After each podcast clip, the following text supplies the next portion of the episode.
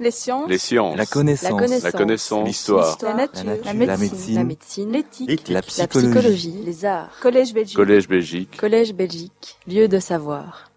Euh, bon, ben, je, normalement, euh, le, le professeur Kouloubaritsis euh, devait être euh, ici pour, pour me présenter, mais comme son nom l'indique, il est grec et il a dû retourner en, en Grèce.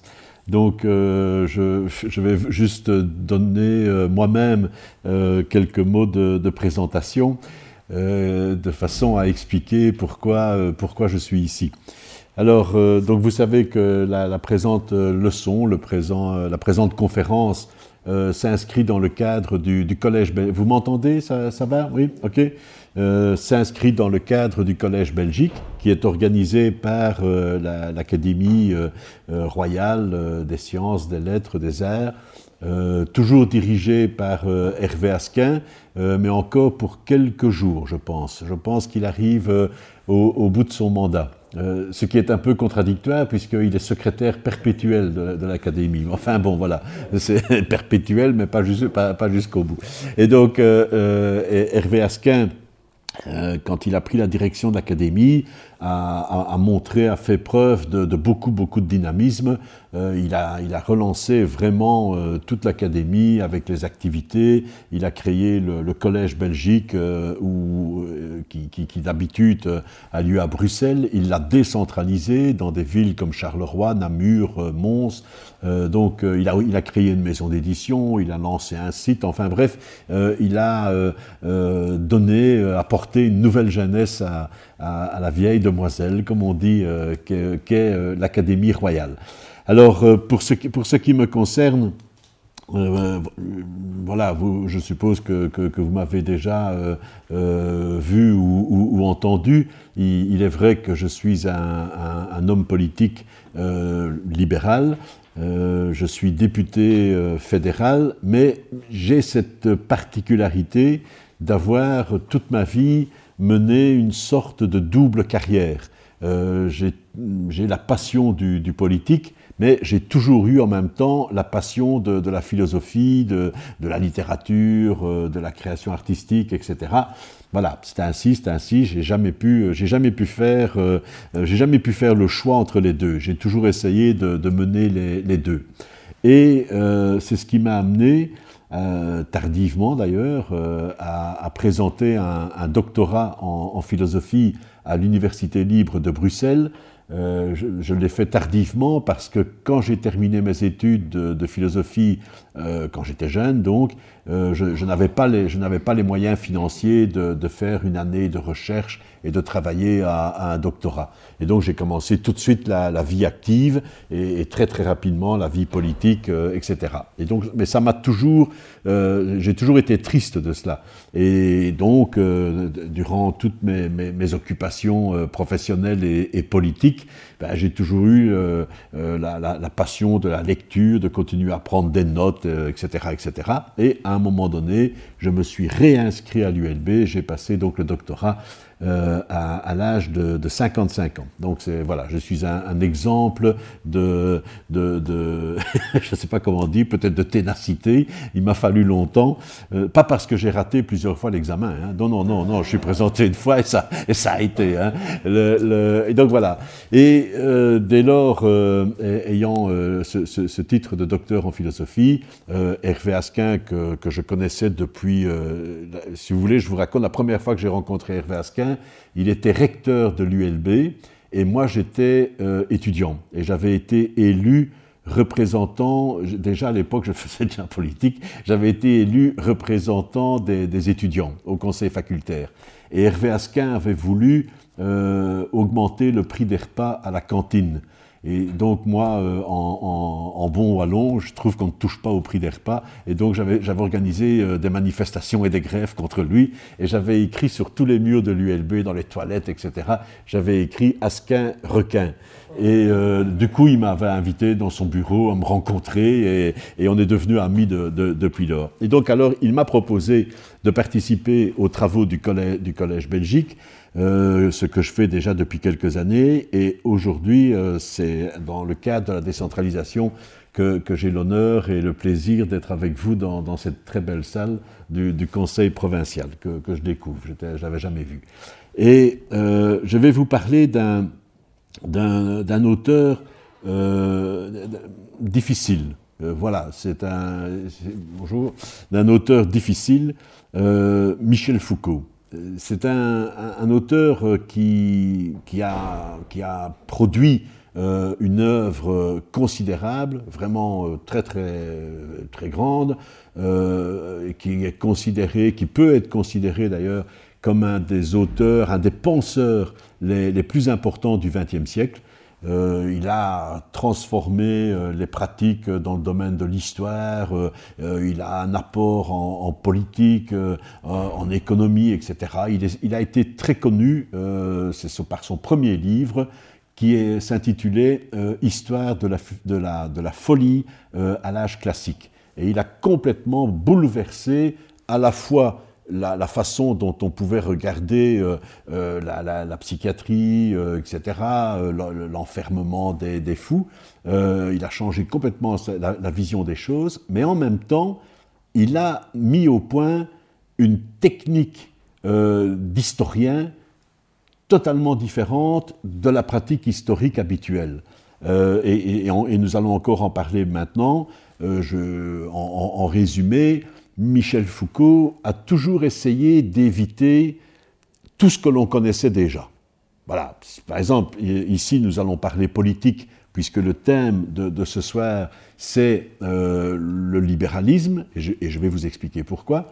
bien, Michel Foucault parlant du libéralisme, de la politique, euh, de l'État, etc., ne commence pas euh, par, les grands concepts. Il ne va pas commencer par dire l'État c'est ceci, euh, ou bien le libéralisme c'est ça, ou bien le pouvoir c'est ceci. Donc il ne va pas reprendre les grands concepts de l'analyse politique, il part toujours du concret vraiment du concret. Par exemple, il ne va pas, euh, dans son premier livre, il ne va pas étudier euh, la, psychiatrie euh, ou, ce que l'on peut appeler la démence, etc. Non, il va étudier de façon très concrète les mécanismes qui ont fait que, à un moment donné, les démons ont été enfermés dans des, dans des asiles, comment ça s'est fait, pourquoi, etc. Et c'est à partir d'éléments très concrets que alors il monte, si vous voulez, à des, conceptions qui sont alors beaucoup plus euh, philosophiques, avec des concepts euh, plus, précis. Eh bien, ça sera la même chose euh, ici en politique. Alors, un mot. Pourquoi est-ce que je vais parler de Michel Foucault et du libéralisme? Ou bien même encore, c'est le titre, Michel Foucault au risque du libéralisme. Alors, pourquoi? Bah, première explication, euh, vous allez dire, bah, c'est parce que je suis un libéral. C'est vrai, et, ça, reviendra certainement, notamment tout à l'heure, si, vous voulez poser des questions à, ce sujet. Mais euh, la vraie raison n'est pas celle-là. La vraie raison, c'est que Michel Foucault est considéré comme étant un des grands penseurs euh, de la gauche alternative. Euh, donc pas, pas le, socialisme euh, habituel, pas le marxisme habituel, au contraire, il est, très critique par rapport euh, à cette démarche de, gauche, mais il est mis en avant surtout par tous les courants antimondialistes, altermondialistes, tout ce qui est à l'affût, à, la recherche d'idées nouvelles pour transformer le monde. Et à un moment donné euh, de, ses cours, pendant qu'il donne cours au Collège de France, euh, Michel Foucault va consacrer deux, trois années à étudier le, libéralisme, le pouvoir, comment le libéralisme apparaît, etc. Et ce qui est intéressant, ce qui est étonnant pour beaucoup, beaucoup d'adeptes de, Foucault, de, continuateurs de la pensée de Foucault, euh, c'est le fait que, alors que on aurait pu croire qu'il allait développer une critique dure et, très forte à l'encontre de la société libérale et, même à l'encontre du, néolibéralisme, eh bien, c'est pas ça du tout qui se passe. Euh, dans son cours, il y a évidemment des éléments critiques, bien entendu, mais il y a une véritable euh, séduction. Et donc, ce qui est étonnant, c'est qu'il euh, n'a pas écrit de livre sur le libéralisme. Donc, en fait, son œuvre, j'aurais dû le dire en commençant, son œuvre est divisée en trois grandes parties. La première grande partie de son œuvre, ce sont les livres qu'il a publiés euh, de son vivant. Euh, donc c'est l'histoire de la folie que, je citais tout à l'heure, c'est une histoire euh, de la sexualité, c'est une histoire aussi du code pénal, un livre intitulé Surveiller et punir, etc. Donc ce sont, ça c'est une partie de son œuvre. La deuxième partie de son œuvre, dont nous disposons aujourd'hui, ce sont tous les articles les, conférences, les, les, petits textes, introductions, préfaces, etc., qu'il a écrite. C'est un, il y a quatre gros volumes intitulés Dit et écrit euh, qui reprend l'ensemble de tous ces articles. Et depuis quelque temps, euh, nous avons la possibilité de, euh, nous avons accès à une série de, de livres. voilà, en voici un qui s'intitule, celui-ci s'intitule Il faut défendre la société. C'est la publication des cours qu'il a donné au Collège de France pendant de nombreuses années. Euh, ces cours ont tous été enregistrés et maintenant, chaque année, ben, il y, a, un, volume, un, volume qui sort. Et donc voilà, nous avons d'un côté des livres, de l'autre des articles et d'un troisième côté les cours. Euh, les cours au Collège de France, euh, c'est un peu l'idée du Collège belgique. Hein. les cours sont gratuits et ils sont ouverts à tout le monde. Donc euh, c'est très intéressant parce que euh, c'est la possibilité d'être confronté à un public qui n'est pas seulement un public d'étudiants. Euh, chargés d'étudier les cours et de passer un examen, etc. Non, c'est ouvert à tout le monde et donc c'est ouvert à des spécialistes, mais aussi à des non-spécialistes, à des citoyens, à des gens qui ont envie d'apprendre, etc., ben, comme, nous le faisons ce, soir. Et donc j'en reviens à ce que je disais. ce qui est intéressant, c'est de voir que euh, alors qu'on aurait pu croire qu'il allait y avoir une véritable dénonciation, eh bien non, il se limite à essayer de comprendre euh, ce qui se joue euh, dans, l'émergence à un certain moment de notre histoire, du libéralisme et un peu également du, néolibéralisme. Donc, c'est ça que je vais essayer de, résumer rapidement avec vous ce soir. Et puis, si vous avez des questions, qu'elle touche à la conférence ou qu'elle touche à la politique libérale en tant que telle, je serais vraiment heureux d'essayer de pouvoir euh, vous, répondre. Alors, un, élément important, la, question finalement qui est celle de, de toute son œuvre, c'est la question du pouvoir. Qu'est-ce que le pouvoir? Comment est-ce que ça fonctionne le pouvoir? Euh, comment se fait-il que euh, nous soyons tous, euh, ben, d'une certaine façon, obéissants? Comment se fait-il qu'il puisse y avoir une, sorte d'instance supérieure qui décide de tout un état, de, tout un ensemble de choses qui nous concernent tous, tous les jours? Bon, ça, c'est un élément qui n'est quand même pas négligeable. on a l'habitude de vivre en tant que citoyen sous un gouvernement euh, sous un pouvoir qui peut être démocratique, qui peut ne pas être démocratique, un pouvoir qui peut être, euh, comment dire, euh, dictatorial, un pouvoir qui peut être monarchique, républicain, etc., etc. Mais on est toujours occupé de vivre sous un pouvoir. Et donc lui, ce qui va l'intéresser, à travers toute son œuvre, c'est de voir, c'est d'essayer de définir quels sont les mécanismes par lesquels le pouvoir s'exerce. Ça, c'est sa grande, question. Pourquoi le, fait-il? Je me rends compte que j'ai un petit peu mal à la gorge, je parle, beaucoup, c'est mon métier, excusez-moi. Euh, il le fait parce qu'il faut resituer euh, les cours qu'il a donnés et dont nous allons parler en 78-79, mais même les livres qu'il a publiés avant, il le fait à un moment où, en Union soviétique, il y a une forme de pouvoir exacerbée, voilà, le, stalinisme, et aussi nous venons de sortir dans les années 50-60, nous venons de sortir d'une période où des grands totalitarismes, euh, notamment euh, euh, au niveau en, Italie, le fascisme, en Allemagne, le nazisme, et puis par la suite le stalinisme en Union soviétique, etc., il vit à, un moment où la notion de pouvoir est devenue, est redevenue un pouvoir absolu. Pouvoir absolu. Heureusement, les démocraties ont pu résister et ces tentatives ont été euh, écarté. Mais pour un penseur euh, comme lui, et comme d'autres d'ailleurs à son époque, hein, des gens comme Sartre, etc., euh, comment dire, l'investissement, l'engagement, pardon, l'engagement dans un discours de gauche, dans un programme de gauche, dans un, comment dire, un, objectif vraiment, vraiment de gauche, tout cet engagement-là a considérablement souffert des années durant lesquelles on a commencé à se rendre compte que, ben voilà, le stalinisme, ce n'était quand même pas tout à fait euh, l'idéal, c'était pas le rêve, et que pour des, millions d'individus, euh, le stalinisme, c'était plutôt retourner contre les individus, contre les populations, contre les libertés, etc. etc.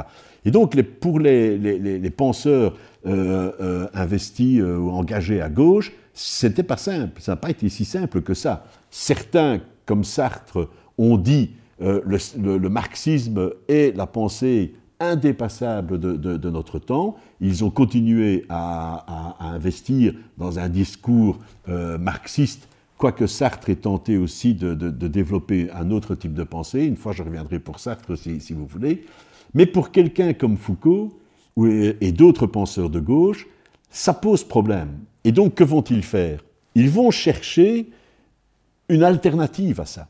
Ils vont chercher un discours qui permette quand même de, de, lutter pour davantage d'égalité, d'égalité économique, etc., d'égalité de droits. Il va, participer à plein de combats en faveur du renforcement des, libertés, mais un discours qui ne soit plus dans le, dans, dans, le cadre ben, du discours marxiste habituel qui, à ses yeux, a abouti à une horreur, à savoir une dictature purement et simplement, la dictature d'un pouvoir absolu. Comment échapper à la dictature d'un pouvoir absolu, mais tout en essayant quand même d'arriver à davantage d'égalité et, à pouvoir lutter contre le pouvoir euh, économique du capitalisme? C'est une fameuse question. Et si vous voulez mon avis, encore aujourd'hui, il n'y a pas de réponse. Il n'y a pas de réponse. Et vous avez encore, ce sont des interrogations très fortes euh, bon, moi, je, peux passer de, l'actualité politique euh, à, l'histoire. Je ne vais pas politiser. Hein. je ne suis pas ici pour, vendre mon programme électoral, mais je, peux faire simplement un élément que vous connaissez tous. À l'heure actuelle, par exemple, euh, des, partis de sociodémocrates sont aussi à la recherche du, nouveau discours de gauche. Il y, a, une recherche qui est, nécessaire pour le moment, et on le sent bien. Et donc voilà, ce sont des questions qui n'ont toujours pas euh, obtenu de, réponse. Et donc voilà, euh, Foucault, lui, va, dans cette démarche, va partir de sa première question, de sa question fondamentale, qu'est-ce que c'est que le pouvoir finalement? Euh, qu'est-ce qui fait qu'on on, est soumis à un pouvoir? Comment, comment s'exerce-t-il? Alors il va remonter très loin. Il va remonter très loin. Et là, je dois faire une précision, je dois vous donner tout de suite une précision, parce que sinon, parfois, vous allez vous poser des questions. Euh, Foucault est un grand historien, mais il n'est pas toujours précis dans les dates. Pourquoi? Vous allez dire que c'est assez contradictoire. Quand on est un historien, il faut justement essayer d'être précis dans les dates. Et, euh, si Hervé Asquin était là, euh, euh, il lèverait ses, yeux au ciel, etc., ou ses bras au ciel. Mais pourquoi ne l'est-il pas, Foucault? Parce que ce qui l'intéresse, ce ne sont pas des événements précis, ce qui l'intéresse, ce sont des processus. C'est voir comment les choses évoluent. Et donc, à partir du moment où il veut étudier certains mécanismes, et notamment des mécanismes de, pouvoir, il ne va pas nous dire, telle année, il y, a, voilà, il y a eu ce passage, etc. Non, ce sont des, évolutions. ce sont des tournants qui ont lieu sur une période quand même relativement longue. Et donc parfois il situe une évolution euh, au milieu du 18e, parfois il remonte un peu plus loin, parfois etc. Voilà, c'est ainsi, euh, il faut bien comprendre que ce qui l'intéresse, ce sont les processus qui sont en cours, en cours d'évolution. Et euh, il va tout d'abord il va remonter très loin. Il remonte au début de ses, premiers, de, ses cours, il, remonte très loin, et il y a quelque chose qui l'intéresse, c'est l'Empire romain. L'Empire romain, il y avait aussi un pouvoir euh, absolu, un pouvoir centralisé euh, à Rome qui s'exerçait. Mais ce pouvoir centralisé, précisément, j'ai fait une petite faute, j'étais un, peu trop vite, précisément ce pouvoir centralisé n'était pas absolu. Bien entendu, quand Rome envoyait ses légions euh, massacrer notamment des, Gaulois, des populations gauloises, ben voilà, c'était euh, euh, une dictature absolue qui, s'imposait. Mais dans la plupart, du, temps, Rome acceptait des libertés locales. Et donc ici, par exemple, en Gaule, il y avait des, municipes, hein, donc des petites villes, des petits villages, etc., qui avaient des traditions. Rome ne détruisait pas les traditions. Rome acceptait que, euh, ben voilà, je ne sais pas moi, à Namur, ben on pouvait continuer à vivre un peu euh, selon les traditions, euh, les traditions gauloises, celtiques, etc., celtes, etc. Et donc c'était intéressant. Pourquoi? Parce que Rome, du coup, permettait à des populations qui avaient été envahies de ne pas se sentir complètement écrasées, frustrées, etc. C'était la Pax Romana, en gros. C'est une paix qui permettait quand même certaines euh, libertés. Et ce qui intéresse Foucault dans, ce phénomène, c'est que d'après les, historiens bourgeois du XIXe siècle, hein, les premiers qui se sont intéressés à tout ça, Augustin Thierry, euh, François Guizot, etc., ces libertés-là, elles étaient liées à des municipes, je l'ai dit tout à l'heure, c'est-à-dire à des petites villes, à des localités. Et ça, c'est un phénomène intéressant. Donc, ce sont des libertés urbaines qui, petit à petit, à travers le Moyen Âge, vont aboutir aux libertés communales, euh, à, ce qui fait que des villes vont pouvoir euh, affirmer leur liberté. Alors, cet élément-là est intéressant à ses yeux, parce que je vous l'ai dit tantôt, ce qui l'intéresse, ce n'est pas partir de grands concepts, c'est d'essayer de voir comment ça se passe. Et il va partir du phénomène urbain, la ville. Et ça, c'est vraiment euh, extraordinaire. Donc, ici, évidemment, nous n'aurons pas le temps de, tout voir, bien entendu, mais si vous voulez vraiment euh, entrer dans, cette œuvre, je vous recommande de lire euh, certains de ses cours. C'est passionnant.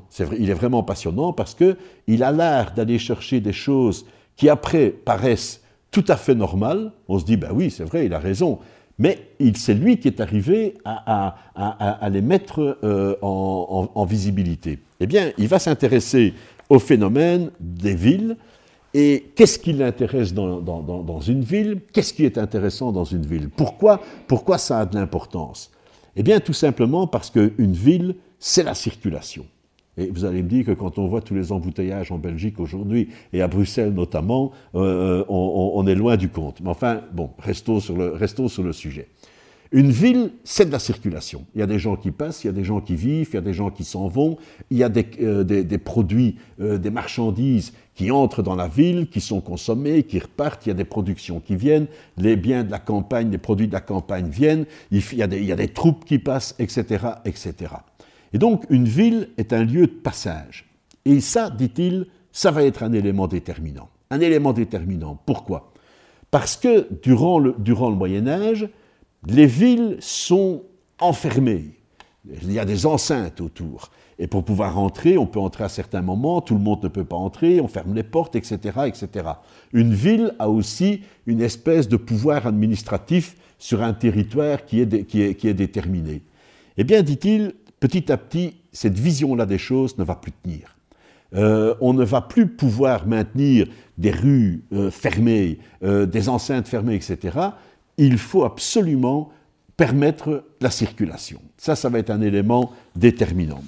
Et donc, il va, il va étudier comment euh, euh, des, des, plans de villes vont commencer à apparaître, dont le point le plus important, c'est permettre la circulation, permettre le passage. Circulation des biens, circulation des personnes. Alors évidemment, on ne peut pas faire n'importe quoi, il y a toujours des contrôles, des règles, etc.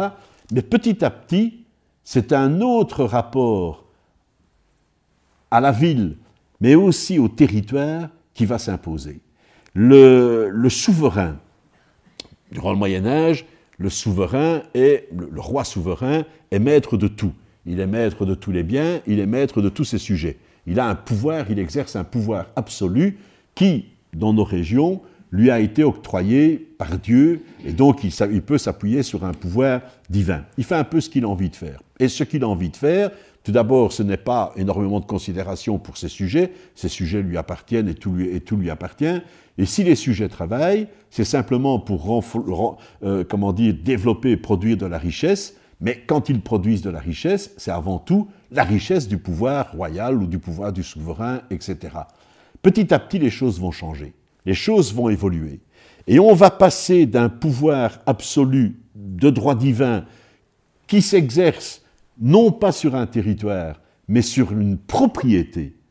La, terre, la région qui est dominée par un souverain est la propriété de ce souverain. Ce sont ses biens, ce sont ses bâtiments, ce sont ses sujets, euh, ce sont ses richesses qui sont produites, etc. Petit à petit, ça ne va plus être comme ça. Et ça ne va plus être comme ça, ben, tout simplement pourquoi? Ben, Parce qu'on n'arrête pas l'évolution des choses les, paysans vont travailler de plus en plus, il va y avoir de plus en plus de terres arabes, de plus en plus de...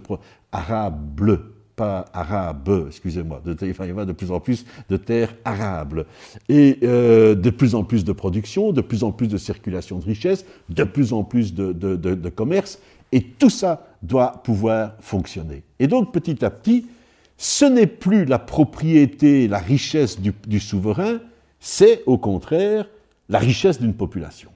Petit à petit, la population va avoir de l'importance. elle va avoir de plus en plus d'importance. Et on va voir le pouvoir absolu du souverain se réduire de plus en plus. Alors, comment ça va-t-il s'opérer? Ben, Ça va s'opérer tout d'abord dans les faits. Dans les faits, ben, on va se rendre compte que la population peut commencer à avoir ses propres exigences, et ce sont des exigences qui vont être traduites en droit. On va voir apparaître, bien entendu, les libertés communales, j'y ai déjà fait allusion, mais on va aussi voir apparaître un type de droit qui protège les gens, qui protège les, citoyens, les habitants, contre euh, un pouvoir qui, lui, serait absolu. Il va y avoir un droit qui va être développé, qui va se fonder sur des, concepts euh, plus, plus, plus ouverts, des concepts plus progressistes, euh, si, on veut utiliser un, mot d'aujourd'hui, euh, des concepts qui sont fondés sur les droits naturels des, personnes, le droit d'aller et venir, le droit de commercer, euh, le, droit de s'associer, etc. Ces éléments-là, petit à petit, vont prendre place vont prendre place dans, notre paysage, dans, nos régions, dans nos pays. Et donc, on va avoir non plus un ensemble de personnes qui sont la propriété du souverain, on va avoir une population. Une population sur un territoire et non plus sur une, euh, terre qui appartient à la famille royale et qui, passe euh, de, génération en génération, etc. On va avoir un territoire qui, bien entendu, doit être protégé, doit être défendu euh, des, autres qui, qui, pourraient, d'invasions qui pourraient y avoir, mais on n'est plus dans le cadre d'un propriétaire terrien qui est doté d'un pouvoir absolu, qui veut absolument étendre ses terres, parce que ces terres, ce sont ses propriétés, et qui va déclarer la guerre pour X raisons, etc. On n'est plus dans ce cadre-là. On est tout doucement dans un autre type de, de ce que Foucault appelle une autre forme de gouvernementalité. On est dans une autre forme de gouvernementalité. Désormais, la population a des droits. Et il faut tenir compte des intérêts de la population. Il faut tenir compte de son bien-être, il faut tenir compte du fait qu'elle travaille aussi, qu'elle doit pouvoir travailler, qu'elle doit pouvoir commercer, etc. Mais quand on a ça, quand on a une population qui commence à compter, et quand on a un territoire qui n'est plus la propriété d'un seigneur euh, terrien euh, de, droit divin, mais qu'on est au contraire un territoire ben, qui est finalement, euh, qui appartient finalement à la population qui, l'occupe, on est alors passé dans ce, que, vous connaissez tous et qui est toujours aujourd'hui le cadre dans lequel on vit, on est passé dans le cadre d'un État. On est dans un État. On n'est plus dans une espèce de, royauté où, il y avait un, pouvoir absolu, une appropriation des richesses euh, par, par, le dirigeant, etc. On est dans le cadre d'un État, avec des lois. Un État qui doit, dont, toute l'activité est faite pour se maintenir. Euh, y a, un État essaye toujours de rester en place. On le voit encore aujourd'hui avec ce qui se passe en Catalogne, par exemple. Un État est là pour essayer de se maintenir. Et le rôle du souverain, le rôle du pouvoir, la façon dont le pouvoir s'exerce dans un État n'est plus du tout le même que la façon dont il s'exerçait précédemment. Il doit respecter euh, les lois de l'État. Il doit veiller à ce que l'État euh, se maintienne, à ce que la vie de la population dans un État ben, aille vers davantage de bien-être. Et c'est parce qu'il va y avoir cette approche-là ben, que petit à petit, on est passé d'un régime de pouvoir absolu à un type de pouvoir gouvernemental, avec des décisions qui doivent être prises, avec des contrôles vis-à-vis des lois, avec un parlement, etc., euh, etc. Tout ce phénomène-là va connaître une accélération euh, décisive, selon Michel Foucault, aux environs du début 18e, milieu du 18e siècle. Là, il va y avoir quelque chose de très important qui va euh, se, jouer.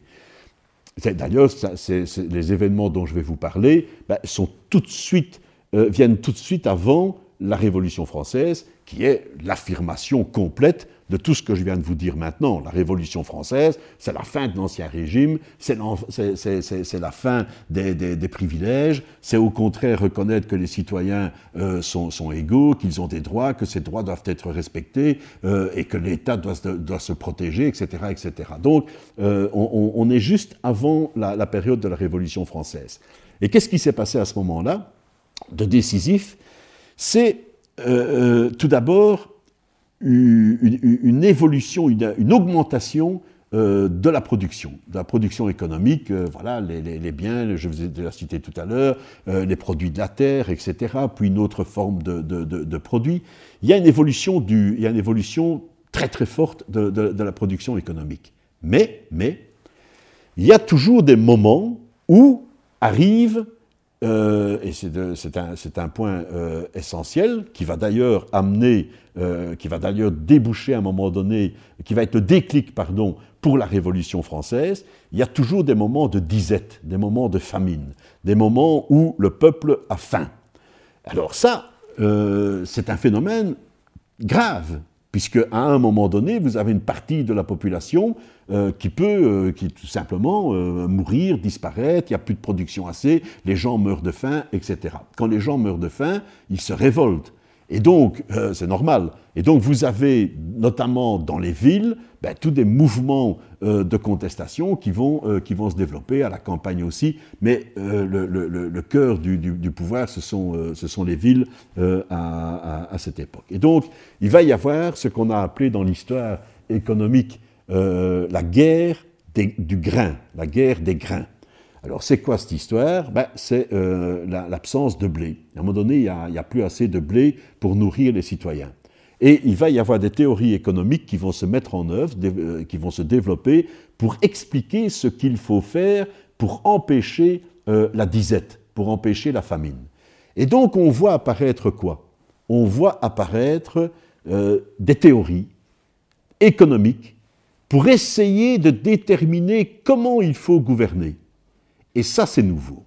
On a tout d'un coup l'apparition de doctrines économiques qui vont se développer, euh, qui, vont, se tromper, euh, tout, il y aura des erreurs, euh, mais ça devient une espèce d'instrument de la gouvernementalité.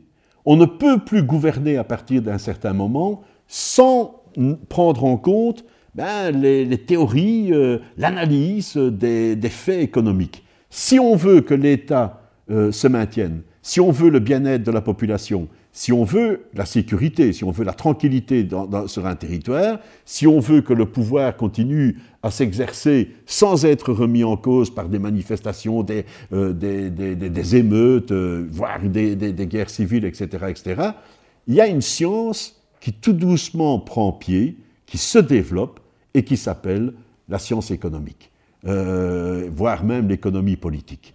Et alors c'est là que vous voyez euh, apparaître euh, les, mercantilistes, les physiocrates, et puis après d'autres courants qui vont, qui vont s'en suivre. Et à travers cela, un phénomène est relevé par, par, Foucault. que, va-t-on faire pour lutter contre la disette? Que va-t-on faire? Alors certains vont dire, ce qu'il faut faire, c'est tout d'abord empêcher les prix d'augmenter. Euh, parce que si on augmente les prix, ben, les gens seront encore moins achetés. Donc, euh, on, ne joue, pas avec les prix, pas d'augmentation des prix. Euh, ce qu'il faut faire aussi, c'est essayer de stocker le grain pour ne pas entrer dans le risque d'une disette. Et il faut empêcher aussi le grain de, partir, d'être commercialisé vers d'autres pays. Donc, tout un ensemble de mesures plutôt, comment dire, dures, d'enfermement. Et puis arrive un autre courant, un autre courant euh, à travers euh, l'économie politique qui dit pas du tout, ça c'est la mauvaise réponse. La bonne réponse, c'est, et c'est une formule que vous connaissez tous, que vous avez déjà tous entendu, c'est laisser, faire. C'est le laisser faire. Il faut laisser circuler le grain. Il faut. Euh, pourquoi? Et il y a un spécialiste hein, qui va expliquer une disette, ça n'arrive pas du jour au lendemain il y a des signes avant-coureurs. Quand il y a des signes avant-coureurs, ça donne le temps de réagir. Ça donne le temps de bouger, ça donne le temps de... Alors certains vont dire, moi l'année dernière, avec la quantité de grains que j'avais, ben, j'ai fait autant de bénéfices. Pour avoir encore autant de bénéfices cette année-ci, il faut que j'augmente les prix. C'est une erreur. C'est une erreur parce que la personne qui va le faire, à un moment donné, ben, qu'est-ce qui va se passer? Si on n'a plus, si plus de blé et qu'on laisse circuler ben, il y a du blé qui va arriver de l'étranger, on va l'acheter. On va l'acheter ce blé-là. Moralité, la personne qui aura euh, bloqué, le, stocké le grain dans les greniers en espérant que les prix vont monter, ils ne monteront pas. Ils ne monteront pas parce que si on laisse tout ouvert, le blé, on pourra acheter le blé à l'étranger à des prix qui seront euh, plus concurrentiels. Et donc, euh, il y aura un moment difficile à passer, ça c'est vrai, le temps que les mécanismes du marché puisque maintenant on peut commencer à parler d'un marché, euh, se mettent en place. Il y aura un moment difficile, mais la situation va à un moment donné s'améliorer. Le laisser-faire va permettre à un moment donné de trouver les bonnes, que, le marché apporte lui-même les bonnes réponses.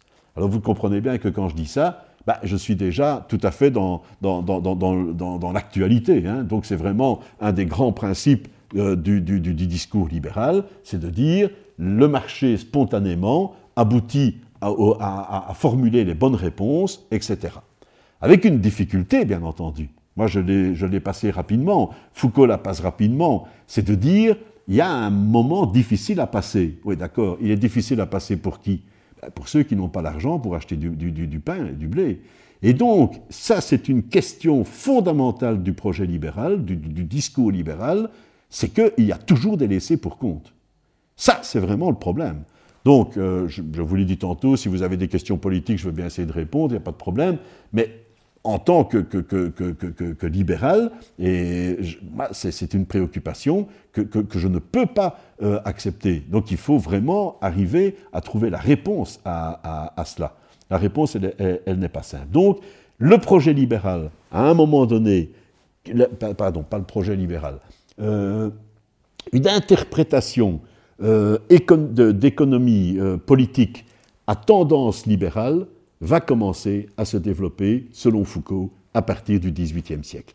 On voit apparaître ce souci de dire c'est en ouvrant les portes, euh, c'est en laissant circuler les, biens et les personnes, c'est en laissant le marché lui-même se apporter les réponses, laisser émerger les réponses, que ben, l'État est, viable, qu'il peut apporter la, prospérité, etc., au, plus grand nombre. Au plus grand nombre, mais avec toujours cette, interrogation par rapport euh, à, des, laissés pour compte qui, eux, doivent à un moment donné euh, attendre que euh, les mécanismes se mettent en place. Alors, celui qui a été un des promoteurs de, cette approche au niveau de l'économie politique à la moitié du, XVIIIe siècle, c'est quelqu'un qui porte bien son nom, ça il faut reconnaître, il s'appelait Abeille. Louis-Paul Abeille qui a écrit un, texte très important dans, l'histoire économique, La lettre d'un négociant sur la nature du commerce des grains. Alors, euh, Monsieur Abeille, euh, euh, à l'époque, il y avait déjà eu, il y a eu des, lois qui ont été votées en France pour implémenter justement les théories de Abeille, c'est-à-dire le laisser-faire. Euh, ce que je viens d'appeler euh, les, mécanismes euh, du libéralisme dans l'économie française. Ça s'est fait en 1764. En 1764.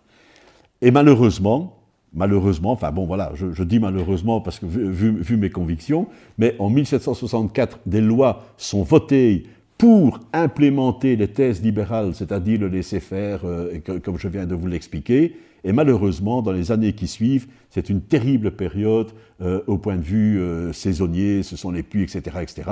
Et les, récoltes sont très très mauvaises. Moralité, les gens meurent de faim. Et ça, c'est quelque chose qui va rester, puisque par la suite, tout ça va conduire petit à petit à la, révolte et euh, à, la Révolution française. Vous savez bien que la Révolution française démarre avec une, euh, manifestation de, femmes euh, qui en ont marre de voir leurs enfants mourir de faim, et on les comprend. 1764 en France. Mais en Angleterre, en Angleterre, des lois avaient déjà été votées en 1689. Ça, c'est un élément historique, hein, c'est juste pour le souligner. Il y a une une antériorité euh, du, discours libéral en Angleterre depuis à peu près, euh, à peu près cette époque. Euh, les penseurs comme Adam Smith, qui va écrire le grand livre sur la richesse des nations, etc., ben, vient, vient, un peu plus tard, mais il tire les leçons de ce qui est déjà occupé de se faire en, Angleterre. J'en reviens à mon monsieur Abeille. Donc voilà, il va développer tous les thèmes que je viens de, résumer rapidement. Mais, euh, ça c'est intéressant, euh, il va aussi bien se rendre compte que pour certaines personnes, ce n'est pas simple. Ce n'est pas évident. Ceux qui ne savent pas acheter le pain, le blé, la farine au moment où, il le faut, eux peuvent être sacrifiés par le système qu'on est occupé de mettre en place. Et alors il va faire une distinction qui est assez effroyable. Il va dire, ça c'est le peuple. Le peuple, ce n'est pas la population. La population, c'est les gens convenables qui travaillent, qui savent qu'il peut y avoir des, difficultés dans la vie, et ce sont ceux qui peuvent se préparer à faire face à tout cela, etc. C'est une distinction épouvantable, euh, mais que l'on va retrouver tout le temps par la suite. Il y a toujours une espèce de, de, mépris pour celles et ceux qui ne sont pas capables de s'insérer dans, moi je vais dire dans le système, mais euh, dans, les textes de Foucault, c'est dans ce qu'il appelle la population, la bonne population. Et donc, c'est vraiment une analyse qui va loin de, la part de Foucault. Ce que je trouve fort intéressant, c'est qu'il ne se contente pas, comme beaucoup d'auteurs, comme beaucoup de penseurs, de dire le libéralisme c'est ça, le libéralisme apporte ceci, le libéralisme apporte ça. On pourrait le faire pour un autre projet, hein. on pourrait dire le socialisme c'est bien parce que le socialisme apporte ci, apporte ça, etc. Foucault il, ne travaille pas comme ça. Il va voir ce qui se passe vraiment. Et en faisant ça, il met le doigt, il met le doigt aussi sur des préoccupations, des problèmes, des questions, des interrogations, des choses qu'on ne peut pas accepter, des choses inacceptables. Et, à mes yeux, on ne peut pas se dire euh, penseur politique si on, ne tient, si on écarte d'office les problèmes. Il faut au contraire rester sur les, euh, sur les questions. Et c'est ce que Foucault fait. Et donc, euh, voilà pour le monsieur euh, Abeille, qui lui va. Alors, qu'est-ce qui va se passer à ce moment-là? Parce que les, dirigeants, ceux qui exercent le pouvoir, ne sont pas, ne sont pas aveugles. Ce ne sont pas, contrairement à ce que l'on pourrait croire, des idiots. Ils perçoivent aussi les choses. Et donc, ils essayent d'apporter des réponses. Dans le cadre de l'État, puisqu'on n'est plus dans, dans, le cadre médiéval du roi souverain, mais on, dans le cadre d'un État avec des lois, avec des, des, contraintes démocratiques, parlementaires, etc., etc., comment essayer d'apporter des, réponses? Bien, Premier élément, on se rend compte que, enfin, les, dirigeants de l'époque se rendent compte que euh, il y a des matières, il y a des sujets auxquels il vaut mieux ne pas toucher. Et finalement, si ceux qui s'occupent vraiment de production agricole, si ceux qui s'occupent vraiment de commerce, si ceux qui s'occupent vraiment d'artisanat, etc., de production et tout, connaissent bien leur métier, et finalement ben, arrive à garantir la, production nécessaire euh, pour nourrir la population, nécessaire à l'État, etc., etc., autant ne pas s'en mêler, autant laisser faire. Et donc, il y a une nécessité de laisser une part d'indépendance beaucoup plus grande euh, aux, citoyens. Mais euh, il faut aussi ne pas que ça déborde de trop. Et donc, quelle est la réponse de l'État à ce type de question? Ben, C'est finalement, euh, on laisse de l'indépendance ou bien de la liberté aux citoyens, et on laisse aussi la possibilité de s'exprimer, de pouvoir revendiquer, mais de pouvoir revendiquer dans un cadre précis. On, on, légifère. Le meilleur exemple que j'ai trouvé pour, euh, pour montrer ce dont il s'agit, c'est le droit de grève.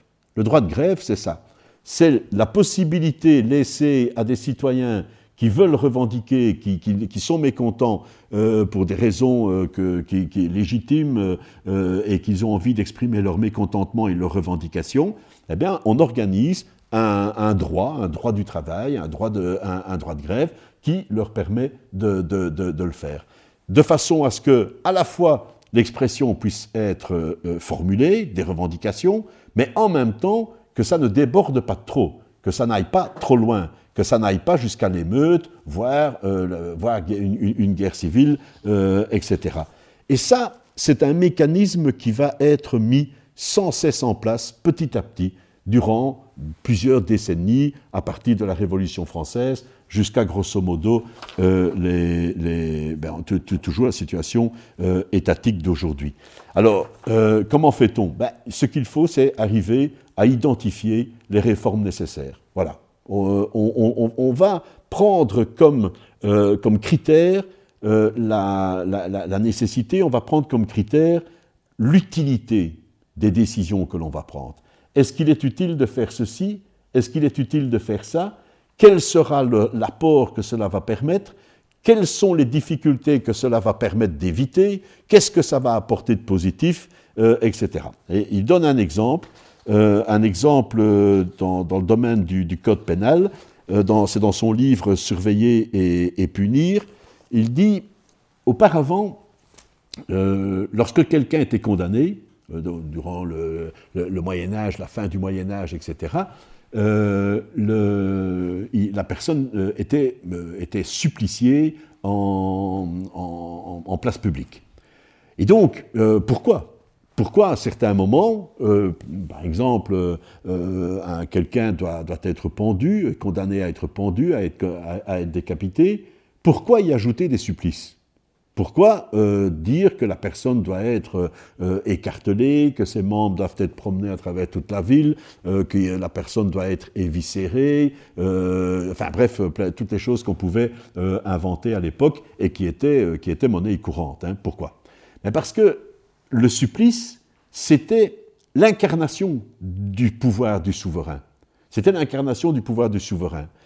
Puisque le, territoire, les terres, les sujets, tout était la propriété du souverain. Lorsque quelqu'un commettait un acte, soit un crime, soit un vol, euh, soit un complot, etc., etc., non seulement il agressait des personnes, imaginons qu'il ait commis un crime contre une personne, mais en plus, en faisant ça, il touchait à la propriété du souverain. C'est le souverain lui-même qui était lésé. Ce n'était pas uniquement euh, la, personne. Ce n'était pas uniquement le groupe de personnes qui était lésé. C'était le souverain dans sa personne euh, euh, divine ou autre, ou souveraine, enfin, tout, ou absolue, tout ce qu'on veut, etc. C'est la raison pour laquelle le supplice était ajouté. Il fallait que l'on montre que le pouvoir souverain ne pouvait pas accepter d'être lésé. Mais quand on a changé de, niveau de pouvoir ou de façon d'exercer le pouvoir, quand on n'est plus dans le cadre médiéval, mais qu'on est dans le cadre d'un État, ben, les questions sont autres.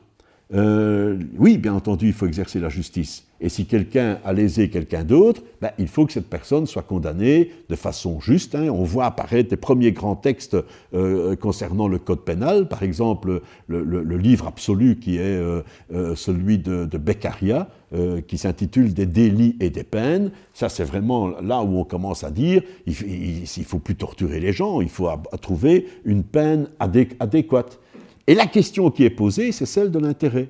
Est-ce qu'il est, intéressant de condamner cette, personne à faire, je sais pas, 20 ans de prison? Il y a un coût quand on met quelqu'un en prison. Euh, est-ce qu'il ne vaut pas mieux faire autrement? Euh, Est-ce qu'il est, intéressant ou pas, d'un un moment donné, de libérer la personne? Est-ce qu'il est intéressant ou pas de mettre en place des mécanismes de réinsertion euh, des personnes? L'intérêt de la société, quel est-il dans euh, l'application euh, du, code pénal? Il faut faire ce qui, est ce qui, est, ce qui va dans l'intérêt de la société. Il faut protéger l'intérêt de la société. Donc c'est dans ce type de, raisonnement euh, que, que, nous sommes. Et alors, donc je surveille l'heure en me disant bien qu'elle n'est pas à l'heure puisqu'on a changé l'heure, mais enfin bref, euh, il y a les éléments que je viens de vous donner, euh, le fait qu'on doit être de plus en plus attentif aux droits des, personnes, aux droits de la population, aux intérêts euh, de, l'État, pour, maintenir cela, pour arriver à faire passer ça, on fait appel à finalement des principes extérieurs. Euh, on va voir, par exemple, tout le développement des, droits naturels. On va dire, on ne peut pas toucher euh, aux êtres humains comme ça. Euh, un être humain a, des droits qui lui sont naturellement attachés. Ça, ça va être la théorie de Rousseau, notamment. Il y a, on peut aussi faire appel à l'Église. Vous allez avoir beaucoup de mouvements de contestation venus du religieux. Dieu n'accepte pas euh, que l'on puisse traiter les gens comme ça. Euh, c'est pas acceptable. Donc on va, on va se référer soit à l'Église, soit à une autre doctrine religieuse. Par exemple, le protestantisme. Et on va dire l'Église exagère, c'est une bande de, de, voleurs, la parole de Dieu, c'est pas celle-là, Dieu a dit que, etc., etc. Donc vous allez avoir plutôt un appel à, quelque chose d'extérieur. Et il est ça j'ouvre une parenthèse, euh, il est intéressant de constater que lorsque euh, certaines personnes, euh, des citoyens courageux, ont voulu s'opposer à la dictature communiste, ils l'ont fait aussi à partir du religieux. Hein. Solidarność, qui soulève un des premiers syndicats à, faire tomber le mur finalement, part au départ, c'est un syndicat chrétien c'est un syndicat qui en appelle euh, à, la foi chrétienne.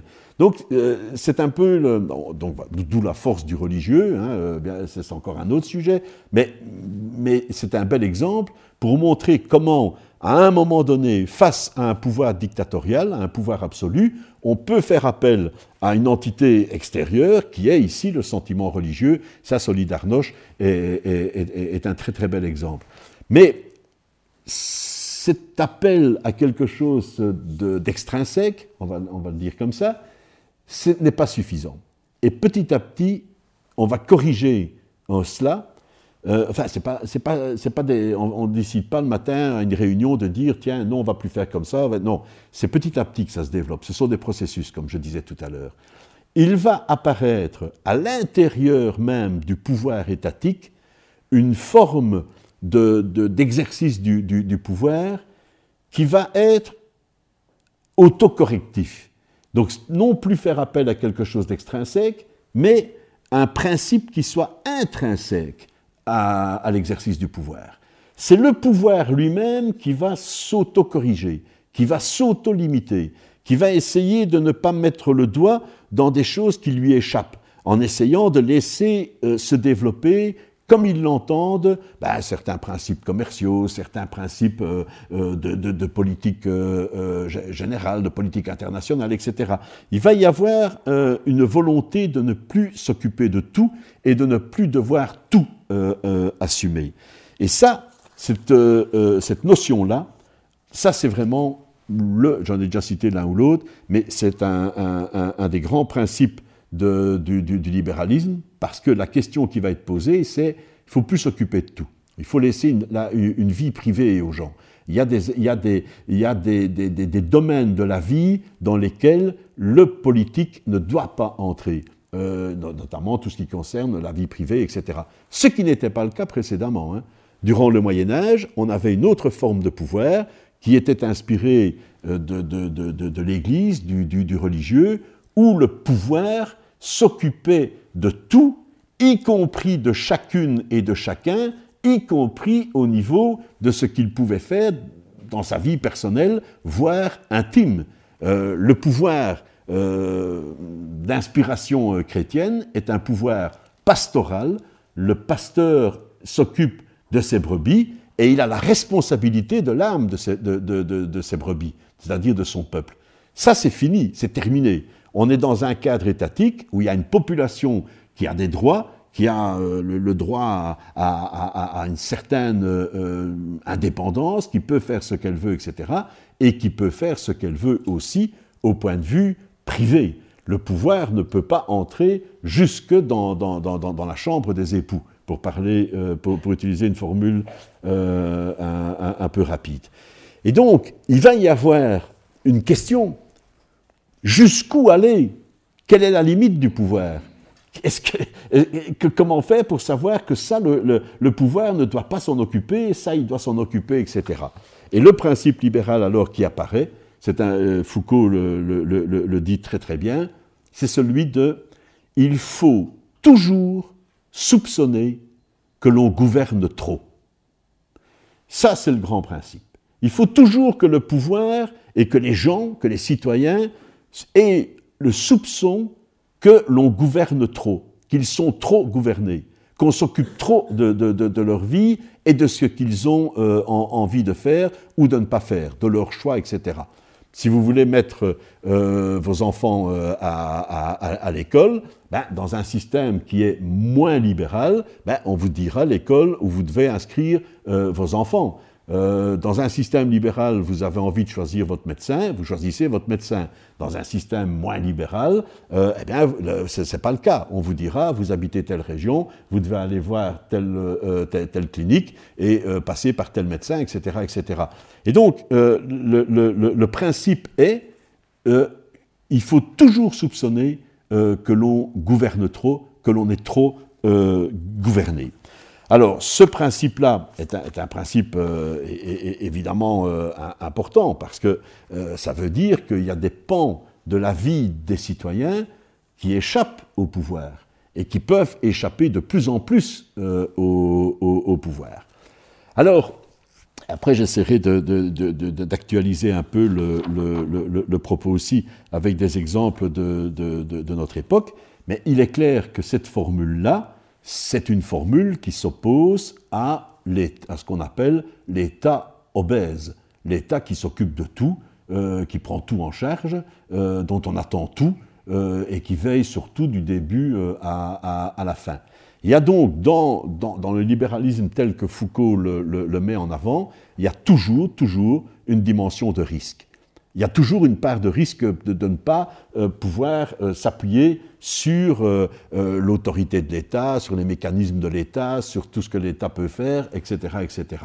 Alors cette part de risque, encore une fois, j'en reviens à ce que je disais tantôt, c'est très très bien, c'est très très bien pour les personnes qui peuvent justement assumer cette part de risque les gens euh, qui ont suffisamment de, de, euh, qualité en eux euh, pour pouvoir assumer les, risques de la vie sans devoir se tourner vers un état obèse qui leur dit tout ce qu'ils doivent faire depuis le jour de leur naissance jusqu'au jour de leur mort.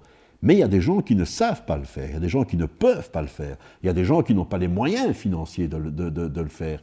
Et donc vous avez toujours, toujours à, la marge euh, du, projet, du projet libéral ou du libéralisme, vous avez toujours cette question lancinante de savoir comment faire pour que tout le monde puisse en profiter.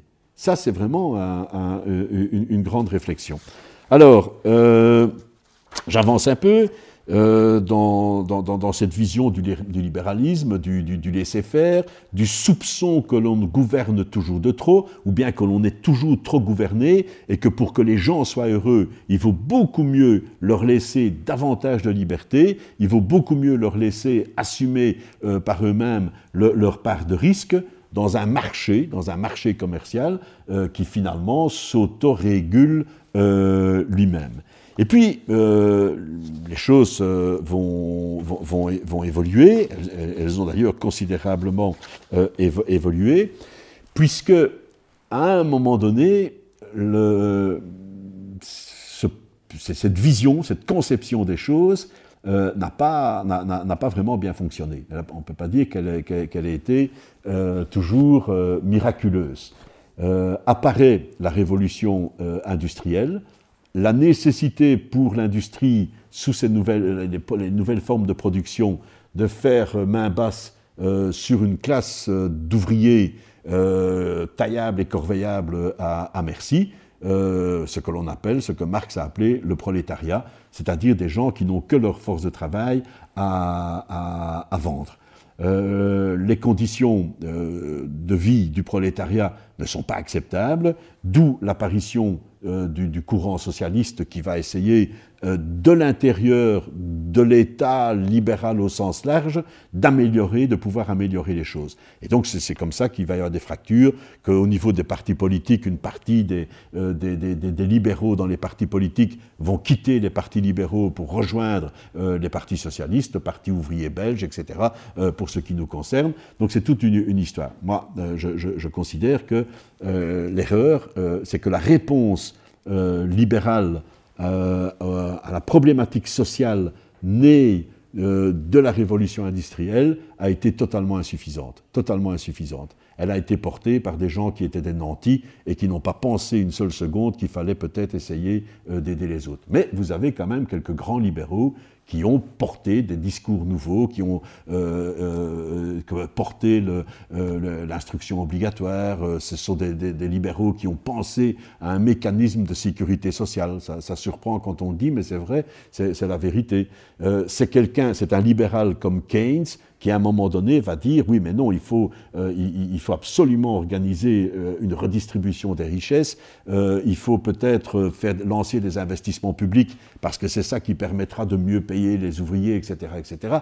Donc il y a des libéraux qui, qui, ont participé au combat social, mais à mon avis insuffisamment. Et donc, à un moment donné, euh, dans les années, donc à un moment donné, le libéralisme est mis euh, vraiment sur le côté. Et euh, il va y avoir quelques réunions de, penseurs libéraux dans les années, déjà dans les années 30, années 40, donc 1900, 1930, 1940.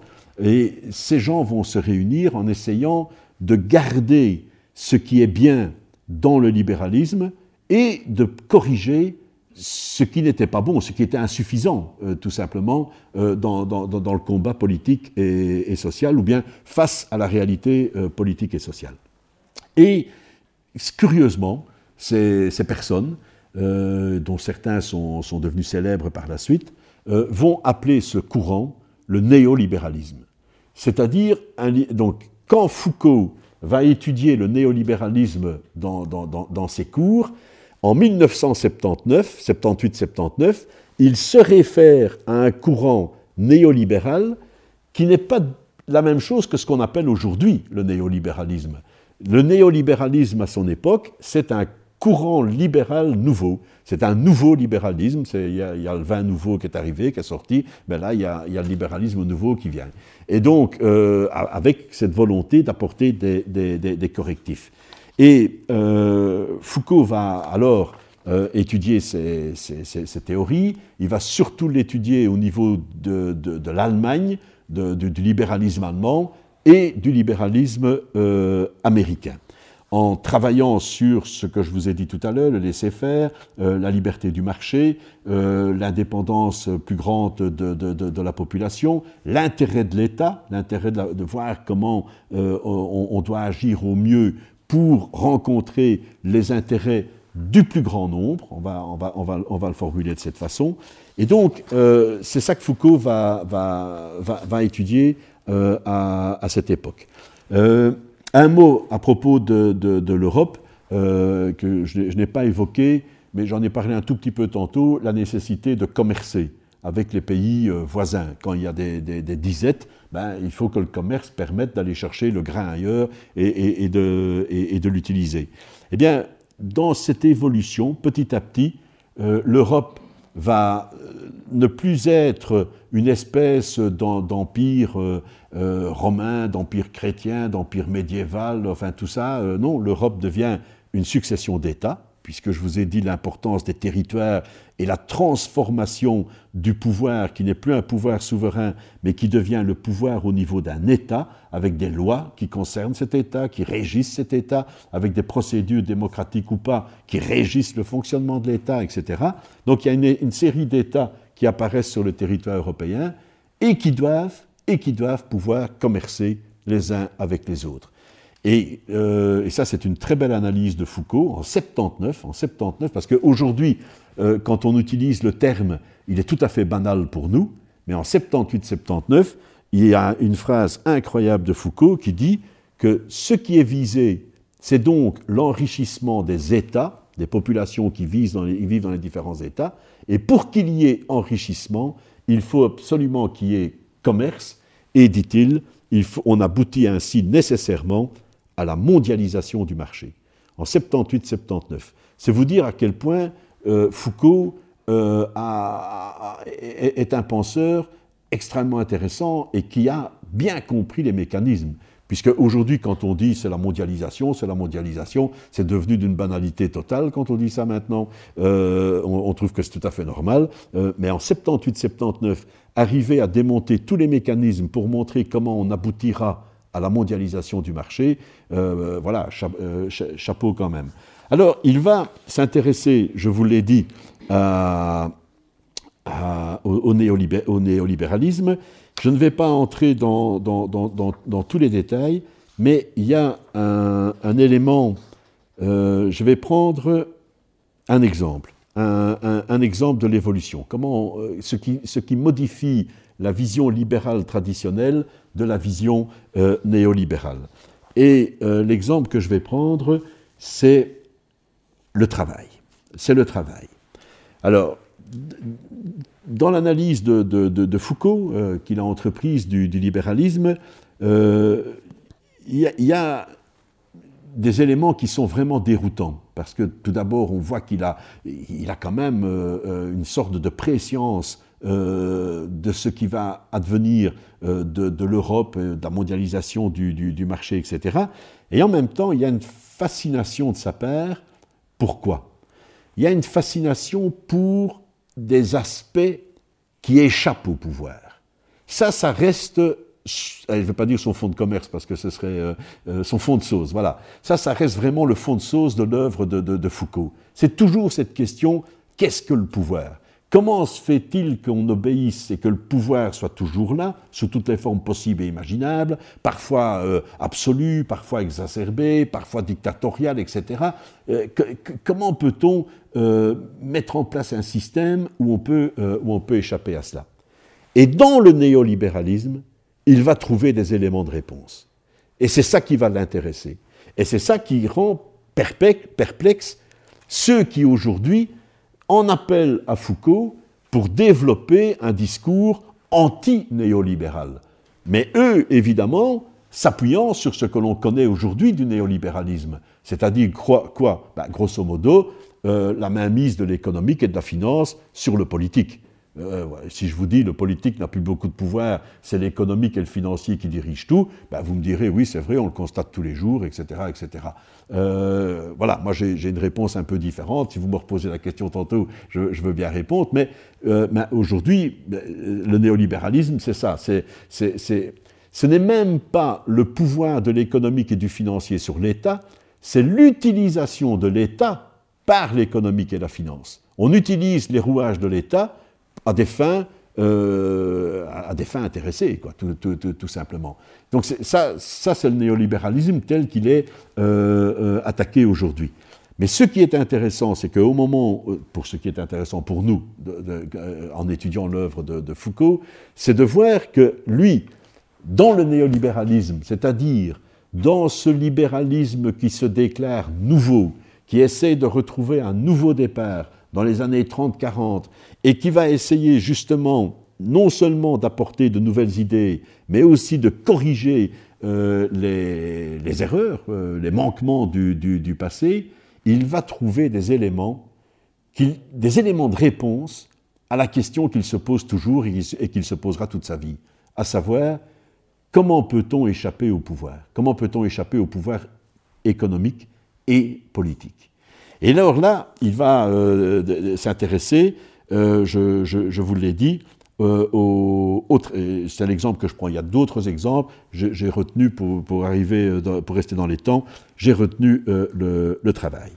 Donc, le paradoxe du libéralisme, j'ai insisté plusieurs fois à ce sujet, c'est d'engendrer, je cite, des travailleurs qui soient politiquement désarmés pour ne pas faire pression sur le marché du travail.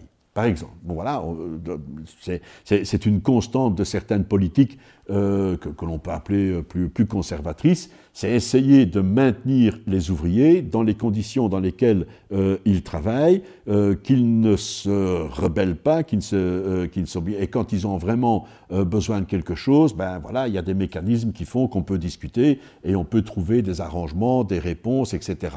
Mais le principal, c'est d'essayer de maintenir euh, des, ouvriers ben, qui, se rendent à l'usine, qui travaillent, qui obéissent, etc. Ça, c'est euh, une difficulté. Donc, euh, il va, pour, essayer d'apporter une réponse à cela, il va aller beaucoup plus loin, il va étudier deux formes de néolibéralisme, un en Allemagne, deux en, Amérique. Et donc, il y a une leçon, la leçon du, 14 mars, mars 79, il va développer quelque chose qui, moi, encore aujourd'hui, euh, que, je trouve encore aujourd'hui fascinant, euh, fascinante. Euh, il va développer une approche positive du, néolibéralisme à travers le travail, à travers la notion de travail, ou encore à travers ce que certains économistes appellent le capital humain.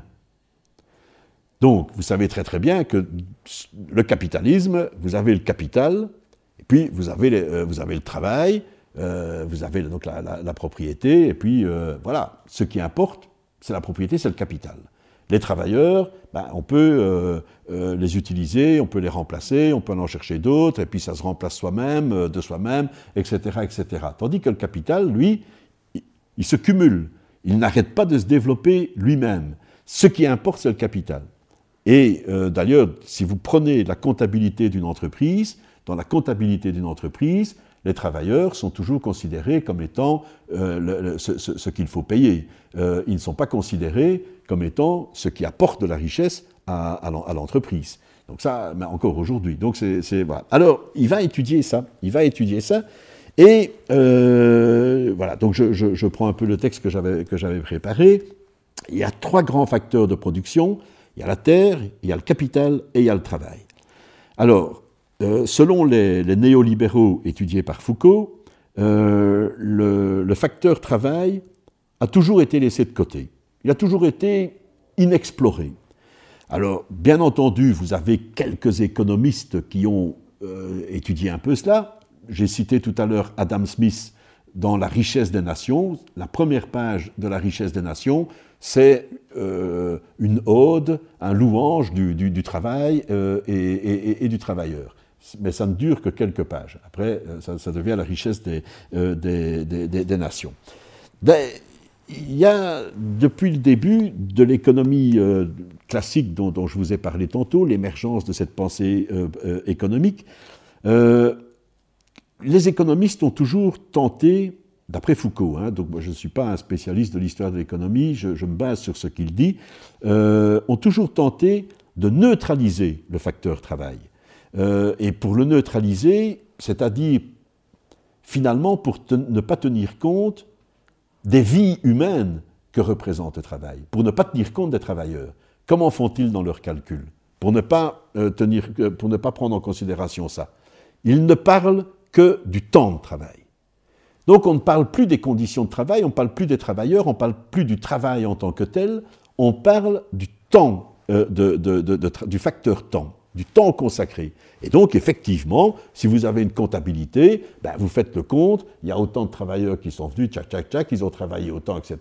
Il faut payer autant, autant pour un calcul où on voit le nombre d'heures de travail qui ont été accomplies, et, voilà. Et, derrière, et tout ça, vous n'avez plus alors que des espèces de calculs abstraits, d'où finalement la notion de travail euh, a disparu chez un, grand économiste qui s'appelle Ricardo, c'est son nom de famille, hein. moi c'est Richard, lui c'est Ricardo, et Richard ça ne veut pas dire riche non plus, hein. enfin bref. Euh, chez Ricardo, euh, eh bien, ce qui modifie, un facteur qu'il utilise dans ses études, c'est la variable temporelle, c'est-à-dire la possibilité ou non d'augmenter le nombre d'heures de travail. Comment faire pour augmenter le nombre d'heures de travail accomplies dans une entreprise? Ça, c'est l'intérêt de l'entreprise. C'est augmenter le nombre d'heures de travail. Mais dans quelles conditions? Ça euh, n'a pas d'importance. Euh, si on fait travailler les gens la nuit euh, ben, à des conditions de salaire inférieures ou, qui restent les mêmes, etc., ça, on n'entre pas dans ces considérations-là. On, prend seulement en considération la variable temporelle, c'est-à-dire l'augmentation du nombre d'heures de travail dans, une entreprise. Alors, euh, pour Keynes, ça sera la même chose. Le travail est un facteur de, production. Et alors, vous me direz, bien entendu, euh, il y a Marx. Il y a Marx quand même. Euh, Marx, euh, c'est pas n'importe qui, c'est quelqu'un qui va étudier vraiment de façon approfondie tous les mécanismes de production au sein du système capitaliste. Mais justement, Marx, en étudiant le travail, montre comment le capital neutralise le travail. C'est ça la, théorie marxiste. Euh, ou, marxienne, si, on veut, donc l'apport intellectuel de Marx à, cette question-là. Marx montre que l'ouvrier vend non pas son travail, mais il vend sa force de travail, comme je vous l'ai dit tantôt, le prolétaire, et il vend sa force de travail pour un certain temps, contre un salaire qui est établi. Alors, de ce processus résulte une valeur, donc c'est un principe que, vous connaissez, hein, c'est la grande analyse de, Marx, c'est comment on crée de la valeur à partir, moi je ne sais pas moi, euh, de, quelques matériaux, ce qui donne euh, de la valeur à l'objet que l'on va tirer des matériaux, ben, euh, c'est le temps mis par l'ouvrier à transformer les matériaux pour aboutir à un objet qui a une certaine, a une certaine valeur. Et donc le, travail est, perdu, est neutralisé dans la valeur de l'objet. Donc, comprenez-moi bien, les économistes classiques ont toujours négligé le facteur travail. Marx n'a pas négligé le facteur travail. Mais ce qu'il a étudié, c'est la façon dont le capital, dont le capitalisme, euh, neutralise euh, la, valeur du travail. Finalement, le travail eh est absorbé euh, est intégré, est abstrait dans la valeur de l'objet euh, auquel on a abouti. Donc, il manque quelque chose. Il manque quelque chose. Mais les néolibéraux ont beaucoup lu, ont, beaucoup lu Karl Marx. Et donc, ils vont essayer, eux, de penser non plus le travail comme étant ce que l'on abstrait pour aboutir à une valeur, ils vont l'utiliser, ils vont l'étudier, pardon, en tant que travail. le premier à l'avoir fait, je vous cite son nom, c'est un nommé Theodor Schulz euh, qui va publier un livre, euh, des, articles dans les années 50, 60, et puis en 1970, il va récolter tous les articles dans un livre qui s'intitule Investissement dans le capital humain. Euh, ils, vont, essayer de, dépasser les, les, études qui ont été faites jusqu'à présent, et ils partent du principe, qui est un principe qu'on peut tous comprendre, qu'on peut tous accepter, le travail, il est bel et bien là. Ce n'est pas une abstraction. Ce n'est pas un truc qui disparaît dans la valeur, euh, euh, comment dire, euh, sur laquelle on s'est entendu d'un objet. Non, le travail, il est bel et bien là. Et sans lui, rien ne se ferait. L'entreprise ne tournerait pas. L'entreprise ne fonctionnerait pas. Je ne dis pas que le capital n'est pas important, mais le capital tout seul, il reste tout seul. C'est le travail qui fait, le, développement du capital. Et donc le capitalisme ne peut pas exister sans travail. C'est la théorie économique que l'on a échafaudée autour de la production capitaliste qui donne l'impression que le travail peut être neutralisé, abstrait et qu'on peut ne, ne pas s'en occuper. Ça, c'est une erreur de la théorie économique. Et donc, les économistes néolibéraux, eux, veulent voir les choses autrement. Euh, Marx a fondé une critique du capitalisme. Les néolibéraux, eux, vont changer toute l'approche de la pensée économique à ce sujet-là. Alors, ce n'est plus l'étude des mécanismes de production, d'échange, de consommation, etc. Eux vont étudier les comportements humains. Ils vont dire, l'économie, ce n'est pas seulement la pensée économique, ce n'est pas seulement étudier les mécanismes de production, euh, les mécanismes d'échange, de commerce, de, consommation. Non.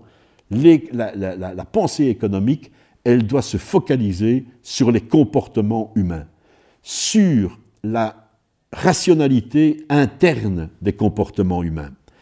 Étant donné qu'on on dispose tous de ressources, de ressources qui sont rares, qu'est-ce qui fait qu'un individu ou un groupe d'individus affecte ou non en partie ou en tout, ses ressources à faire ceci ou à faire autre chose Ça, c'est la question. Nous, sommes, nous avons tous des qualités, nous sommes nés avec des qualités, nous en avons euh, acquises euh, par l'étude, euh, par, par, le travail, par l'expérience. nous avons donc, en fait, nous sommes porteurs, et les jeunes, bien entendu, euh, le, le, son euh, euh, au moment de, leur entrée dans, la vie, porteur d'un capital. Et donc, il y a une transformation de la notion de capital. Ça devient un capital humain. Nous avons, nous sommes porteurs d'un capital. Moi, euh, euh, je suis né dans un milieu pauvre, donc je suis parti de, pas d'argent. Euh, petit à petit, j'ai pu faire des études parce que je vis dans une démocratie, un État où l'école publique m'a permis d'étudier, où j'ai pu faire des études. J'ai pu à un moment donné travailler et entrer à l'université, etc., etc.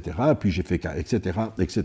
Parce que j'ai trouvé une profession dans laquelle je me défendais bien. je ne suis pas tout à fait idiot. Je vois un peu les choses, je comprends, je peux parler je peux m'exprimer, je peux me défendre, etc., etc. Bref, ça c'est mon capital à moi. C'est mon capital à moi.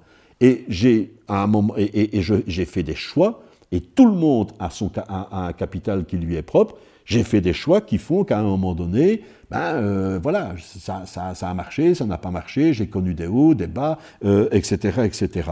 Et donc, on a tous, euh, et c'est ça qui, que, les, que, les, néolibéraux de, de l'époque de Foucault ont étudié, c'est non plus l'opposition entre d'une part un capital euh, de richesse euh, financière qui appartient à, certains, et puis d'autres qui sont des travailleurs qui n'ont que leur force de travail euh, comme, propriété, non, ils vont étudier ce qu'ils ont appelé le capital humain, c'est-à-dire le fait que nous sommes tous porteurs d'un capital que nous décidons de mettre en œuvre, de ne pas mettre en œuvre, d'utiliser à tel moment ou de ne pas utiliser, euh, etc. Et par conséquent, analyser ce qu'est le travail, ce n'est plus voir quel est le rôle du travail, en essayant de le minimiser hein, euh, dans le système capitaliste, cela devient essayer de savoir comment celui qui travaille utilise les ressources dont il dispose. Donc c'est un déplacement, c'est un changement de perspective extraordinaire il faut se placer au point de vue de celui qui travaille.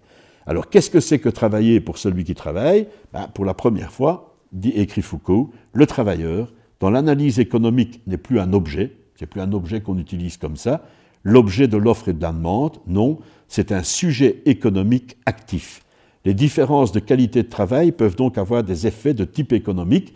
Si vous avez travaillé dans une entreprise où les conditions de travail ne sont pas bonnes, sont épouvantables, ne respectent pas les lois, etc., vous avez beau avoir un capital, vous n'arriverez pas à, le faire fructifier. Euh, si vous êtes soumis à, du harcèlement de, toutes sortes, etc., le capital dont vous disposez, vous n'arriverez pas à, le faire valoir. D'où l'importance de tout ce qui peut être fait dans l'amélioration des, euh, des, conditions de, travail. Bref, il y a une espèce de volonté de, rendement euh, du, capital euh, humain.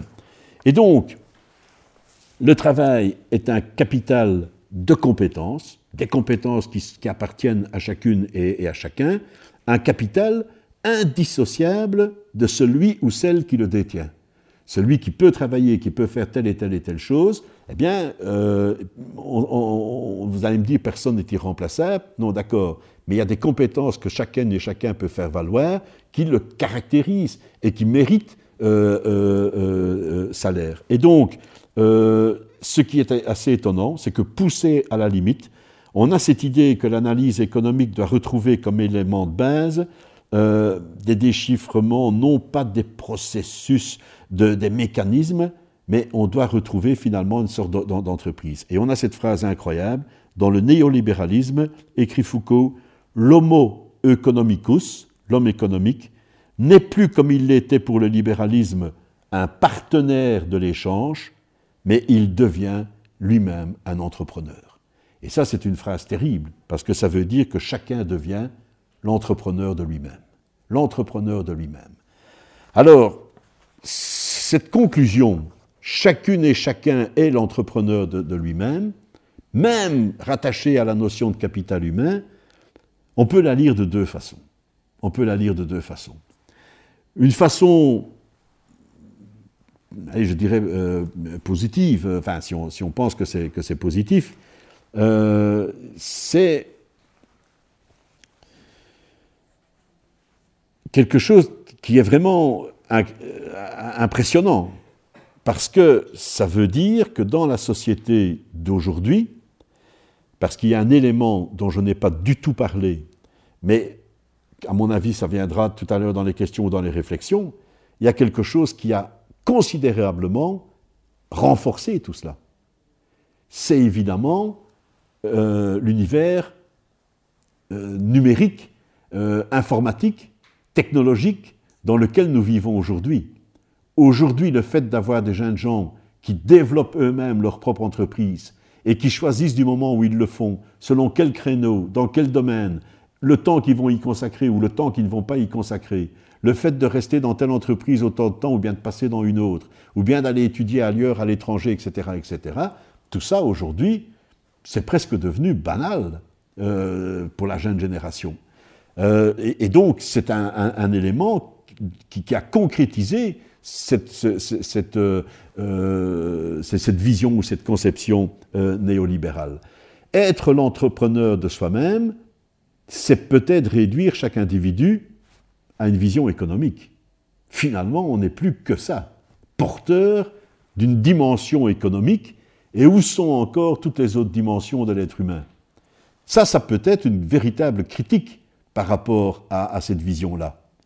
Mais vous avez aussi l'autre vision qui dit, ça c'est vrai, c'est tout à fait vrai, arriver à une société dans laquelle chacune et chacun devient vraiment l'entrepreneur de lui-même et peut mettre en œuvre ses compétences et peut ainsi décider par lui-même de ce qu'il fait, de, son apport à tout, à le système de production, et que finalement il décide de son propre temps de travail, il décide de l'organisation de sa vie, etc., etc. Notez que ce sont déjà des, mécanismes vers lesquels on va de plus en plus. Hein. Euh, mais enfin, voilà. Alors, le, libéral en moi a tendance à, trouver qu'effectivement c'est une voie euh, intéressante et qu'il faut prendre en compte le capital euh, humain. D'autres pourraient estimer c'est horrible. Ce que vous êtes occupé de présenter, c'est un monde dans lequel, ben, finalement, chacune et chacun ne serait qu'une petite entreprise. Et où sont les autres qualités euh, de, l'être humain? Donc, euh, Foucault, hein, voilà, euh, je termine par là, va lui aussi se rendre compte de, cette importance de cette question-là. C'est la raison pour laquelle, en 79, il arrête son cours sur le néolibéralisme. Il n'y a, pas que la, notion de travail, hein. il a développé aussi d'autres analyses, euh, c'est vraiment passionnant, mais euh, il arrête cette, recherche et il, va consacrer, il avait commencé euh, une histoire de la sexualité en, trois tomes, et il avait publié le premier tome, et puis il a complètement transformé les deux autres tomes de son histoire de la sexualité. Pourquoi? Parce que avec ce questionnement, sous la forme que je viens de vous dire, un peu spontanément, en disant oui, mais où sont les autres qualités humaines si on n'est plus que des, producteurs, consommateurs de, de soi-même, etc. Eh bien, il va rédiger deux livres. Il va retourner voir chez les philosophes grecs de l'Antiquité tout ce qu'il peut y avoir de dimension éthique par rapport au souci de soi-même. Comment faire pour être un être libre? Comment faire pour être vraiment soi-même Voilà, je vous remercie pour votre attention. Merci beaucoup. Les sciences. La connaissance. La connaissance. L'histoire. La, nature. La, médecine. La médecine. L'éthique. La, psychologie. Les arts. Collège Belgique. Collège Belgique. Collège Belgique. Lieu de savoir.